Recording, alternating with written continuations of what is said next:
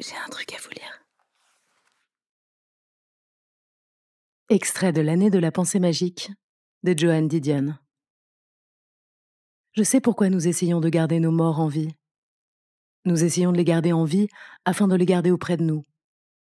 Je sais aussi que, si nous voulons vivre nous-mêmes, vient un moment où nous devons nous défaire de nos morts.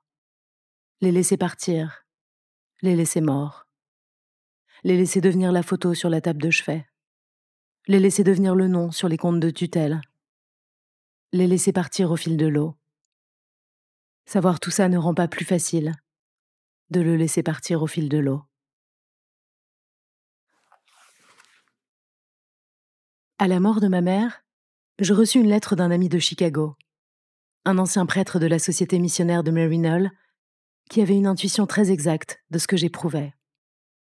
La mort d'un parent, écrivait-il, quoique nous y soyons préparés et malgré notre âge, remue des choses profondes en nous, déclenche des réactions qui nous surprennent et peuvent libérer des souvenirs, des sentiments que nous pensions éteints depuis longtemps.